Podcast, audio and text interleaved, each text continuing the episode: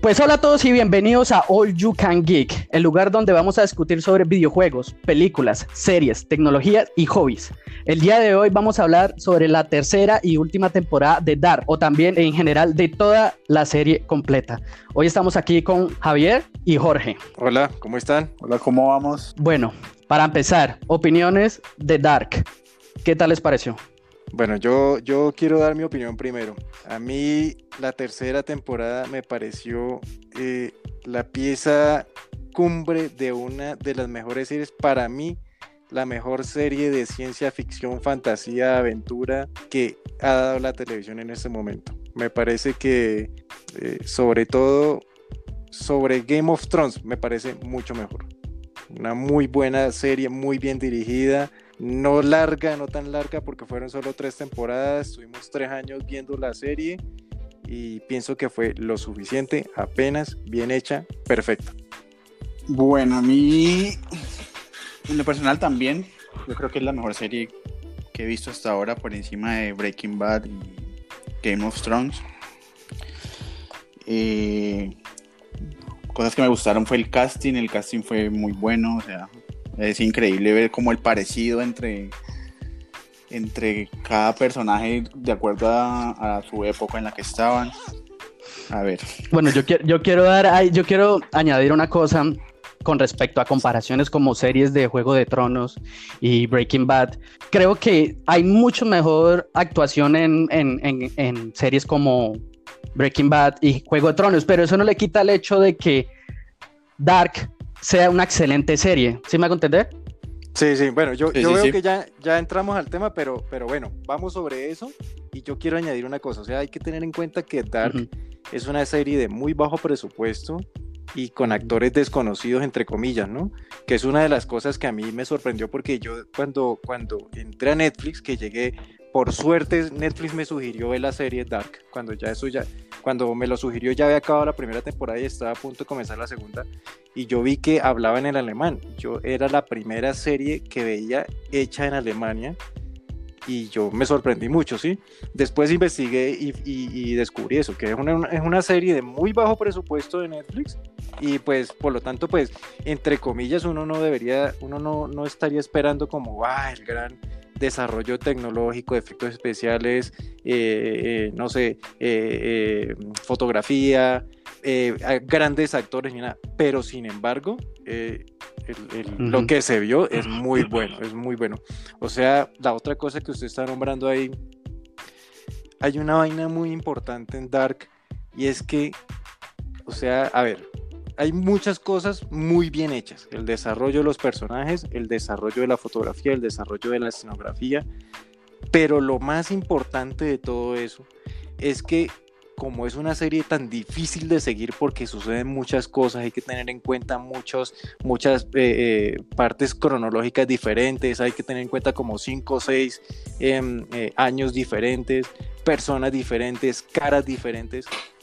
Lo, lo bueno de eso es que usted reconocía con la cara del actor, con la escenografía, el fondo o con el tono con el que se pintaban las imágenes, usted ya se identificaba en qué año estaba, qué tipo de familia era.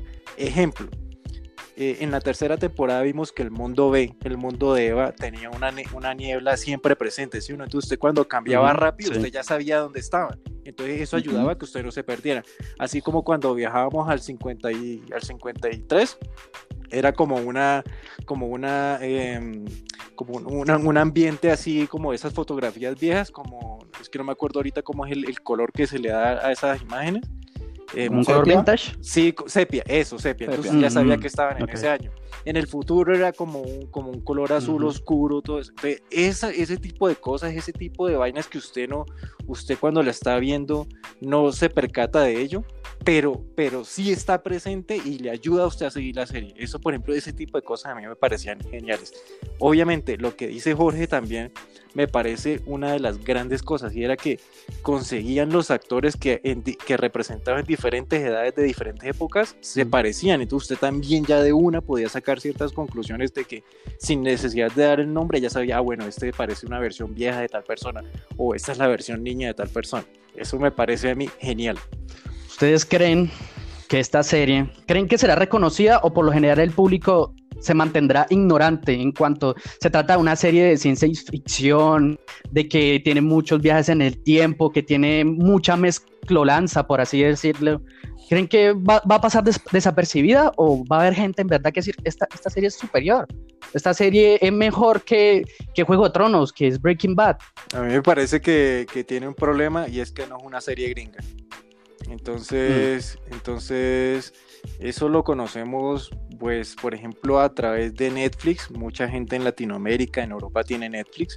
Sí, obviamente en Estados Unidos también hay Netflix, pero pues como no es una serie gringa, entonces no tiene como la difusión en televisión, en los medios que tiene una serie, por ejemplo, como Game of Thrones o Breaking Bad, ¿sí? que, que tenía una difusión gringa, pues ustedes saben que eso, esa gente le invierte mucha plata a, hacer propaganda, a hacer hype por todos los medios posibles. Que los merece, los merece, merece muchos premios. Pero que llegue, no sé, no sé, por ejemplo, si ha ganado algún Globo de Oro, que creo que son los premios que le dan a, a, las series de televisión, donde caben las series de televisión. No, no, sé si haya recibido alguno, pero, pero muy seguramente en Europa sí habrá recibido muchos. Pero no creo, no creo que eh, a nivel comercial como, como tal llegue de verdad a, a, igualarse esas otras series. Pero no quiere decir que, que sea de menor calidad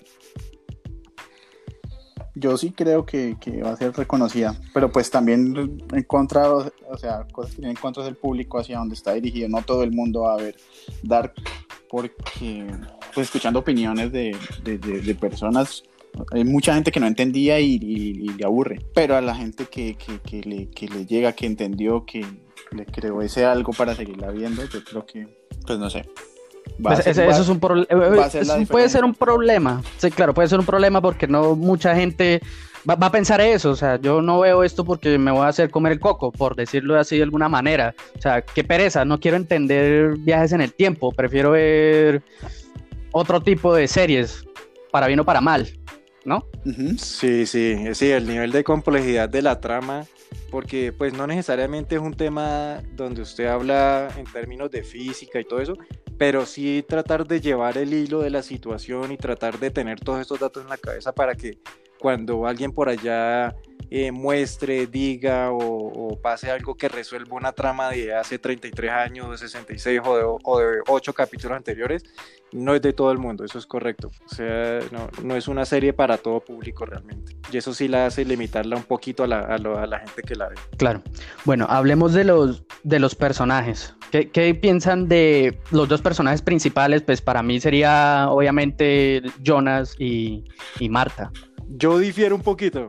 O sea, a ver, eh, em, digamos que... Bueno, dependiendo de la perspectiva, ¿no? Sí, exacto. La perspectiva general mm. de la serie es que, Jonas y Marta o Adán y Eva son los, son los personajes principales, pero para mí, mi opinión, el personaje principal es Claudia, Claudia Tiedemann. Y secundario, secundario yo pondría a Jonas, Marta y, y Tanen, es que se llama el, el, el, relojero. relojero.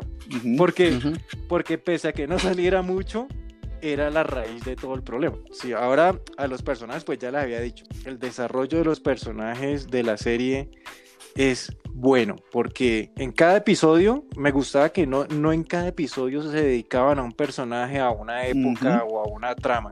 En cada episodio había muchas cosas pasando al mismo tiempo en diferentes tiempos.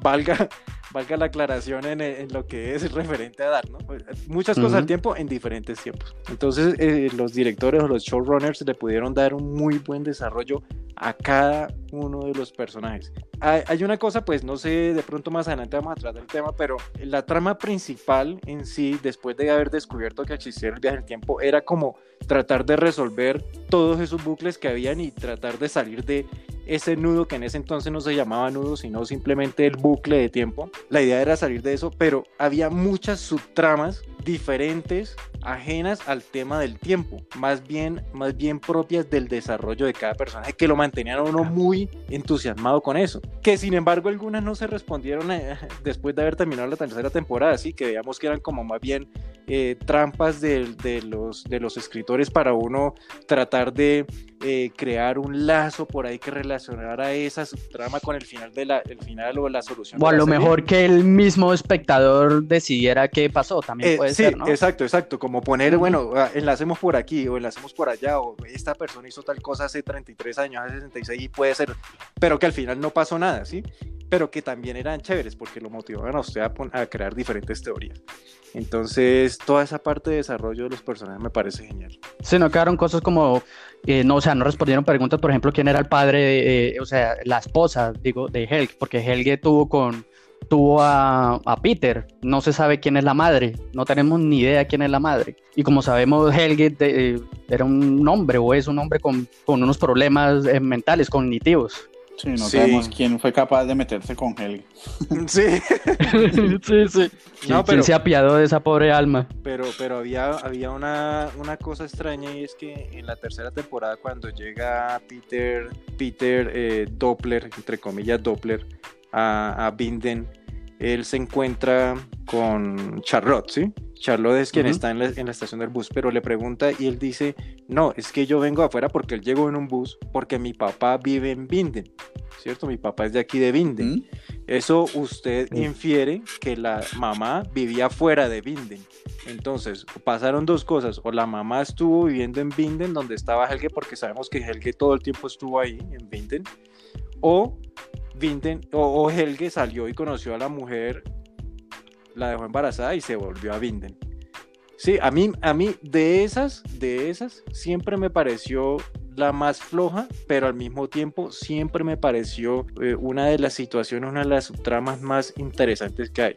Floja por la forma en la que resolvió, porque fue en un segundo. Mm. En un segundo dijeron que él era el hijo de, de Helge.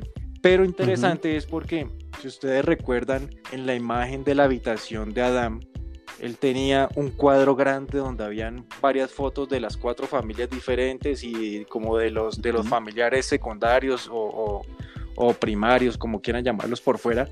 Y en la foto, en la foto de la familia Doppler, que pertenecían Peter, eh, Charlotte, Elizabeth y Francesca, eh, había al lado una foto de, de una persona que parecía una, una, eh, una forma joven de Peter Doppler pero esa foto era una foto como de los 50, ¿sí? Tenía un peinado viejo y todo. Y siempre estuvimos esperando como, ¿era que este man es un viajero en el tiempo?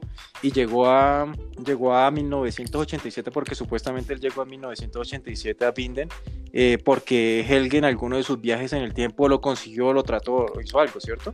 y, fue muy raro porque él siendo Peter Doppler, si ustedes miran y siendo consecuente con lo que habíamos dicho de que, que todo lo, de todas las familias tenían algo en común y todo eso, él no se parece en nada a lo de la familia Doppler. No se parece en absolutamente nada. No, no, se parece. Entonces, bueno, yo, yo por eso, por el, el, el, final de esa, de esa subtrama me pareció un poquito flojo, pero, pero siempre me estuvo motivado a saber quién era ese man. A mí más flojo trama me parece la de Hannah. O sea, no, bueno, aparte de que no me gustó el personaje, no en el sentido de que haya sido una mala actriz o que el personaje está mal escrito, sino que el personaje como tal me, me provoca asco, o sea, no me gusta, literalmente. O sea, no se sabe qué pasó en ese lapso del tiempo del que se fue con Egon y desapareció. No se sabe a qué año se fue, tuvo una hija, no se sabe cómo se crió, cómo y, y cómo llegó después a buscar a Noah tampoco es que me haya eh, eh, quedado muy claro tampoco. No, ah, no, perdón, a, Adam. Que, todos que todos la odiemos hace que haya sido muy buena actriz, no? Porque, ah, ya sé, que haya sido un buen personaje. Sí, logró lo, que, lo que querían. Sí, a mí de los de, desarrollo de personajes, pues, no, o sea, no vi gran como avance o algo así, fue con Magnus y, y Francisca, recordando aquí pues apariciones como importantes la cuando van a en la tercera temporada a, detener a, Marta. Pero de resto pues como que siempre no sé o sea era como no sé ellos eran como la como la verdadera historia de, amor pues ahí en, la serie que fue lo, único que, se logró de resto con ellos, Hay una cosa para responder, responder como a la trama de Hannah y es que el eh, fundamental de Hannah fue, por ejemplo, que ella fue quien le dio el nombre a Catarina. Porque ella cuando viajó al 50 y se encontró con claro. se encontró con la mamá de Catarina, pues eh, ella dijo, no, pues mi nombre es Catarina Nielsen, ¿sí? Y bueno, esa es una cosa. La otra cosa es que sí, correcto. O sea, la parte donde ella pelea con Egon Tideman y le dice que está embarazada y que el otro no responde ni nada de eso y le dice que vaya a aborte, ella se pierde en ese momento y recordemos que la hija que se llama Ilja, la primera vez que aparece ya está en el futuro. Y es quien habla con, con, lenguaje de señas con Elizabeth, que no sabemos por qué era la única que lo hacía cuando ella tenía tantos seguidores. Era la única que hablaba. Sí, entonces Era, sí, era la única que sabía el lenguaje de señas y tampoco se explica muy bien cómo aprendió el lenguaje de señas. Hablando de eso, sabe. eso me pareció a mí brutal en la serie, lo del lenguaje de señas. O sea, yo al principio, cuando en la primera temporada con Elizabeth, yo juraba que ella iba a ser, pues todo el tiempo iba a ser Sí, uno, uno, espera, uno espera que como iba a ser, como era, era un personaje mudo, hayan contratado a una persona que era muda donde hablara, ¿cierto? Pero cuando habla eso lo sorprende a uno y uno como que, ¿qué? O sea, esta peladita aprendió a hablar lenguaje de señas solamente para ser un personaje. Claro, y no solo ella, sino todo, toda la no, familia. No, eran, eran, toda la familia sabía lenguaje de señas. Toda la familia. Muy interesante eso. Ahora la otra cosa de Francesca, bueno, no, no, no tiene relación con Magnum, Magnus, pero, pero sí, sí apareció Magnus en esa pequeña subtrama ustedes recuerden que la relación entre Francesca y Magnus, la primera vez que se dio fue que estaban en el lago, o sea, eh, o sea, cronológicamente hablando, fue que estaban en el lago y él la vio nadando desnuda. Pero después se la encontraron en, el, en la cueva, que fue cuando, cuando sucedió la, la desaparición de Mikkel, pero después él comenzó a seguirla y se dio cuenta que ella llegaba allá debajo del puente donde tendrían a reunirse y ella tenía una cajita ahí guardada. Y después con el tiempo sabíamos que era que eh, eh, Tony, Tony, eh, Bernadette, perdón, Bernadette, el travesti, iba y le dejaba una plata ahí. Yo nunca entendí por qué le dejaba plata ahí. Ella como que dice que, que ella hablaba con él y como que la la, ayudaba con, como si fuera una especie de, de terapeuta, pero al final eso nunca pasó nada, ¿sí? No, ella eh, eh, sí dice que le daba la terapia de hormonas. Ah, Era quien le daba las hormonas. Sí, yo también me acuerdo algo de terapia de hormonas también. Ah, bueno, entonces. Sí, Francisca le daba las, las pastas. Eso sí es Francisca, no Francesca. Sí, bueno, Francisca. La otra cosa, la otra cosa que nunca sucedió nada y que sí tenía mucho potencial era el detective que llegó a Binden con, de apellido Cooler, que fue el que comenzó a investigar a, a, Tideman. Es verdad, sí, ese detective quedó en nada, ¿no? O sea, murió cuando hubo la explosión y ya ahí... Sí, y, se notaba que también tenía una subtrama interesante, porque era con el jefe de la planta nuclear, eh, Alexander se llamaba. Sí, pues que, que tampoco quedó en nada, por cierto, porque llegó en el pasado, en 87, eh, herido de un balazo, no sabemos de quién era el, pasaporte. Bueno, al final lo sabemos que era el hermano del detective, pero es una trama que no, no, tuvo desarrollo en sí. Correcto, o sea. No sabemos qué pasó. Correcto, no sabemos si él mató al hermano o simplemente cogió al azar un nombre y resulta que era el detective. El detective, ¿por qué tenía tanta bronca con Binden? Porque el man venía era con bronca, porque hizo que lo, lo nombraran a el detective para ir a estudiar ese caso. Entonces, esa subtrama tampoco tuvo nunca un desenlace. ¿Creen que de pronto hay un spin-off sobre eso? ¿O no sería lo suficientemente como, rico en material como para que se haga un spin-off? Claro, o sea, el, los viajes en el tiempo de Dark es como el multiverso de Marvel. Al usted crear, al usted crear mundos A, B, diferentes tiempos, usted tiene el potencial para crear muchísimas, muchísimas cosas. Muchísimas cosas. Por ejemplo, no solo, no solo post historia, o sea, qué pasó después de que se reanudara eh, todo, todo el tiempo, pues, sino también de lo que hacían los, los diferentes personajes en diferentes épocas de tiempo. Por ejemplo, dedicarle una a cómo se formó el, el Six Mundos, Sí, porque sabemos que ellos llegaron allá, pero, pero en las fotos aparecían como 20 personas y solamente conocemos Aparecían muchas personas. sí. o sea, por ejemplo, ¿cómo se formó eso? ¿Cómo descubrieron, cómo, cómo comenzó Noah a hacer el túnel del tiempo, el túnel para viajar en el tiempo en 1920? ¿Qué hacían en 1900, en 1900, en 2030 después del apocalipsis?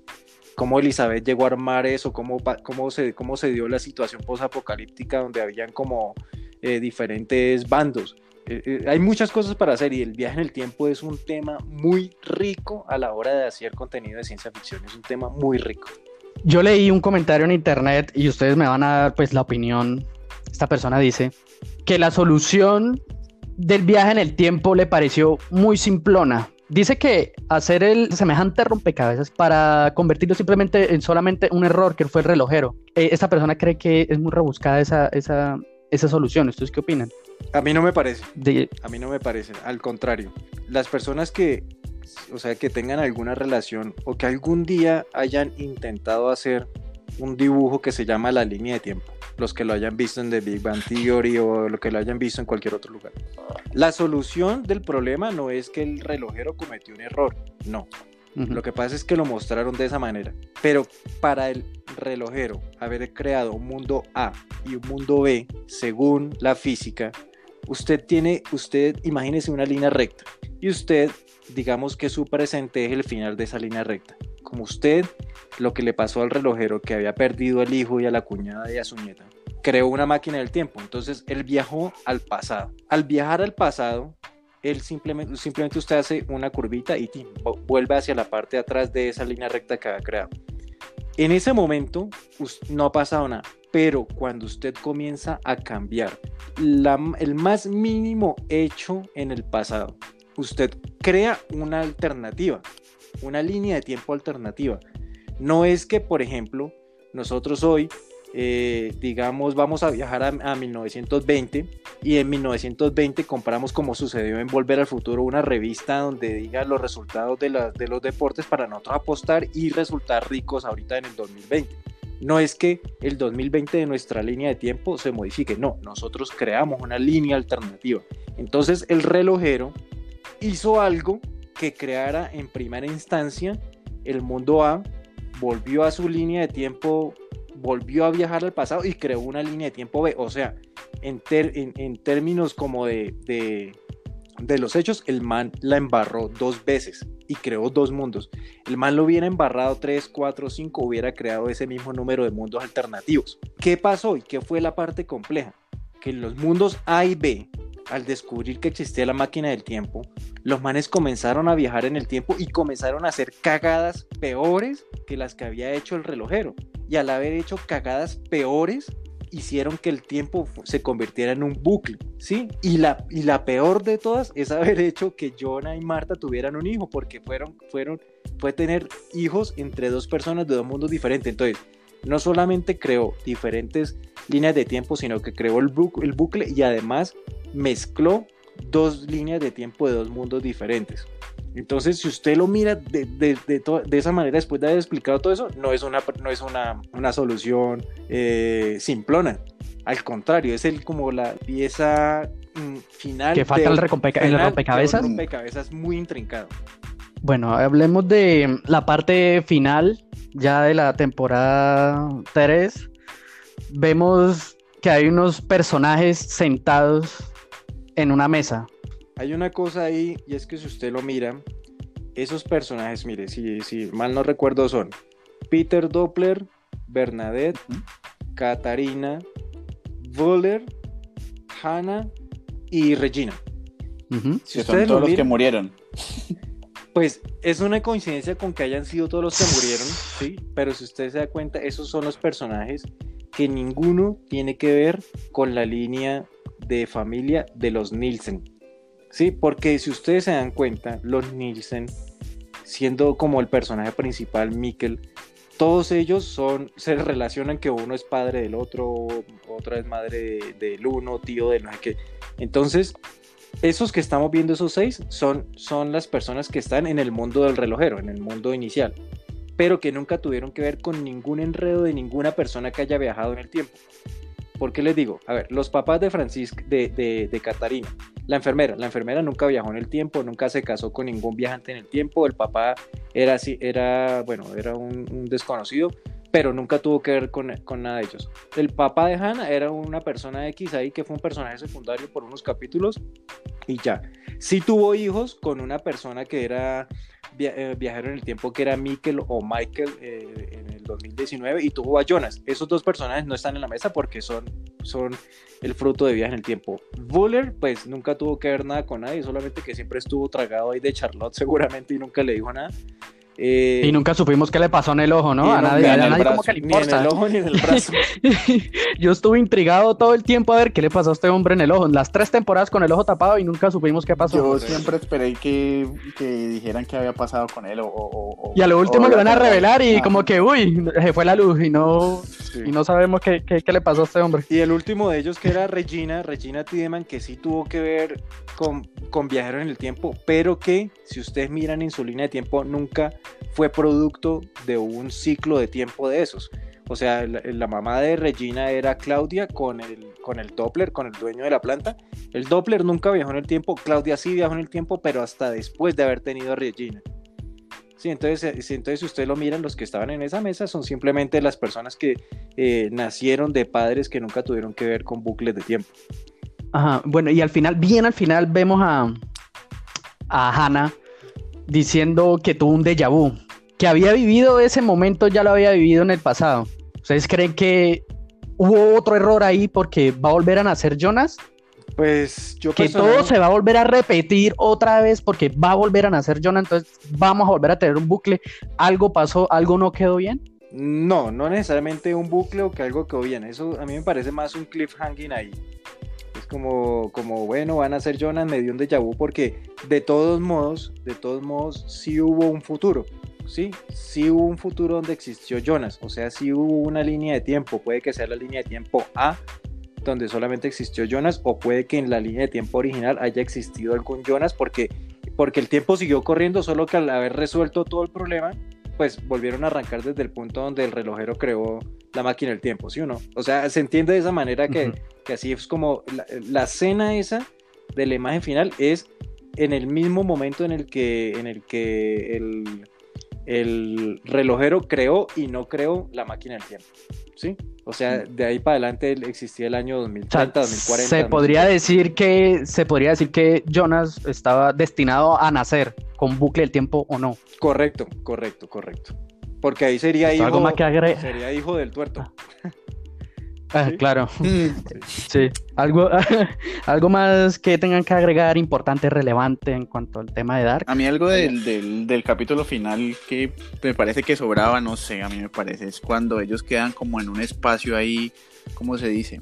Que están rodeados como de, como de, estrellas, que están como en un túnel, uno de un lado y otro del otro. En un túnel de luz, sí, sí, sí. Que se ven ahí cuando estaban pequeños que se quedan mirando fijamente y como que, como que se vieron en, en, el, en el pasado, pues.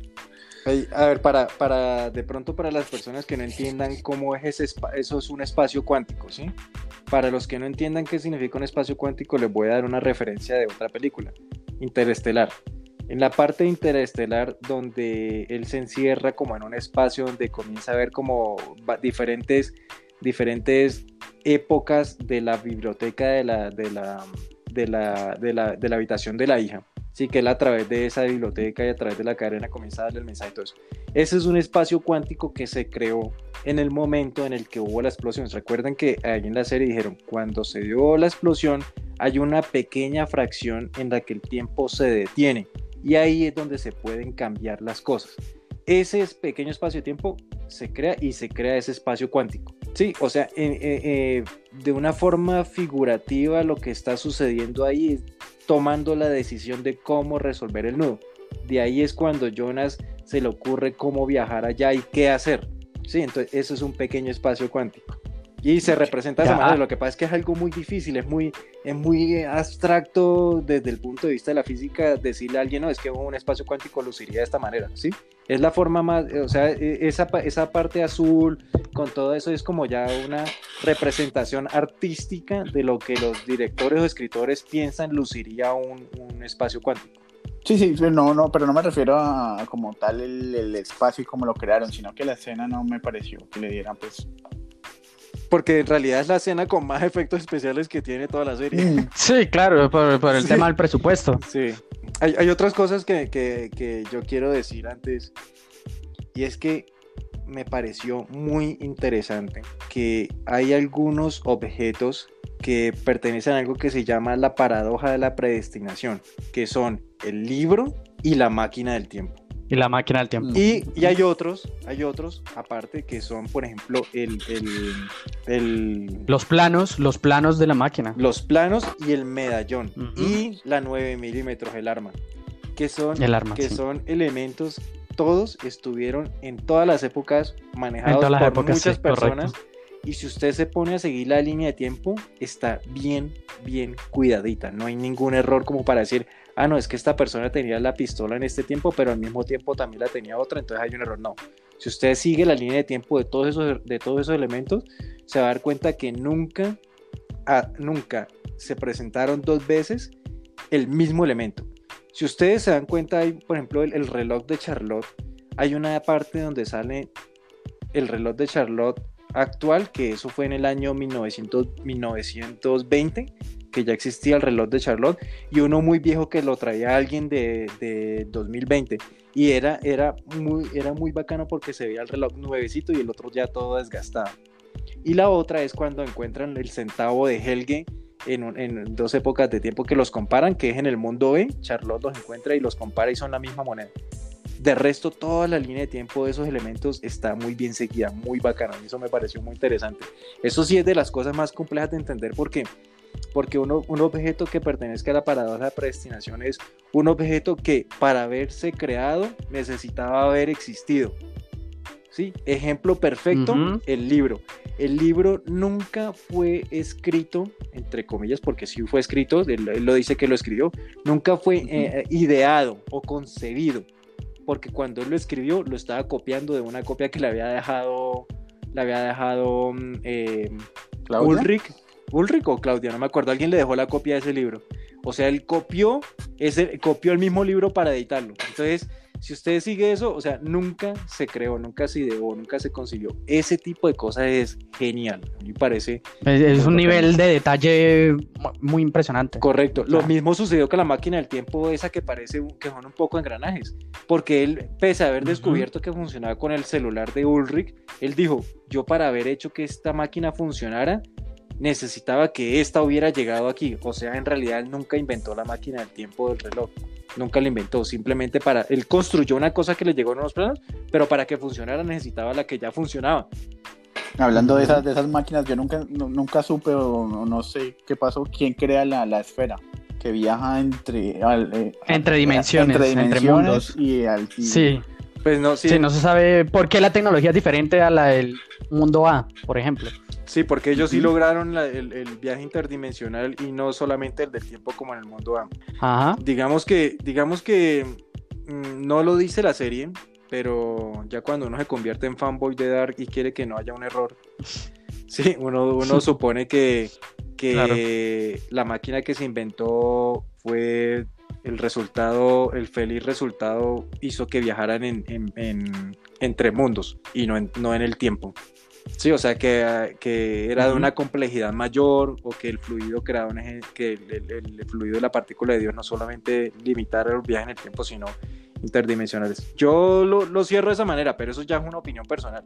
Ya, bueno, como conclusión, digo que es superior a Juego de Tronos, como lo dejé claro al principio. Eh, tal vez a nivel de actuación, pues nunca se va a comparar, por ejemplo, a la de Peter Dinklage, que es el que hacía de Tyron Lannister, por ejemplo, que me parecía que actuaba de una manera fenomenal, pero aún así el nivel de detalle artístico, el cariño, porque se nota que tiene mucho cariño a la serie. Por ejemplo, en Juego de Tronos, el final fue muy rusheado, muy, muy hecho a las, a, las carreras. Eso es lo que me impresiona esta serie y creo que es muy superior a, Juego de Tronos y a, Breaking Bad.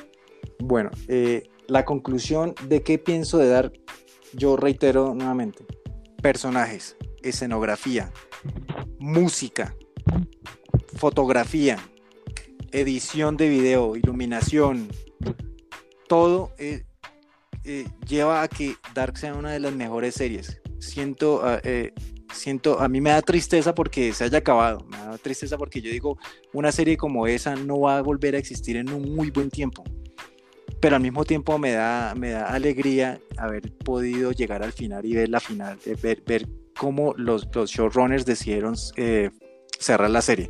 Me pareció buenísima, todo el tiempo estuvo, y yo, yo todo el tiempo estuve eh, ahí mm, pendiente que era lo que sucediera. Es más, habiéndose acabado y sabiendo cómo termina, todavía me dan ganas de volver a ver las tres temporadas para, porque yo con toda seguridad sé que hay detalles que se le han pasado a uno por encima.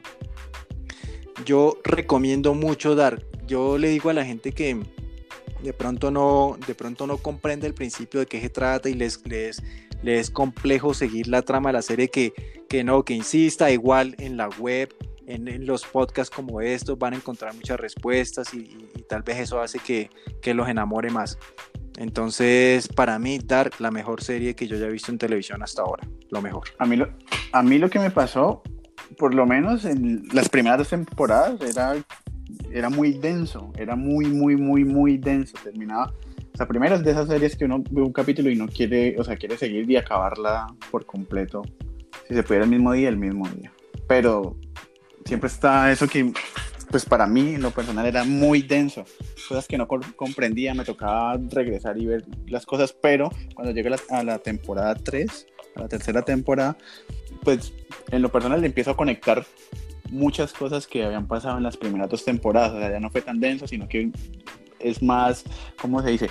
Eh, como digerible, ya uno va entendiendo un poco más, a pesar de que se vienen miles de, épocas y todo lo que pasaba entre épocas, entre, sus, épocas principales, pues. Bueno, pues esto, con esto concluye nuestro primer episodio de All You Can Geek, nuestro podcast. Esperamos que a todos les haya gustado, lo hayan disfrutado.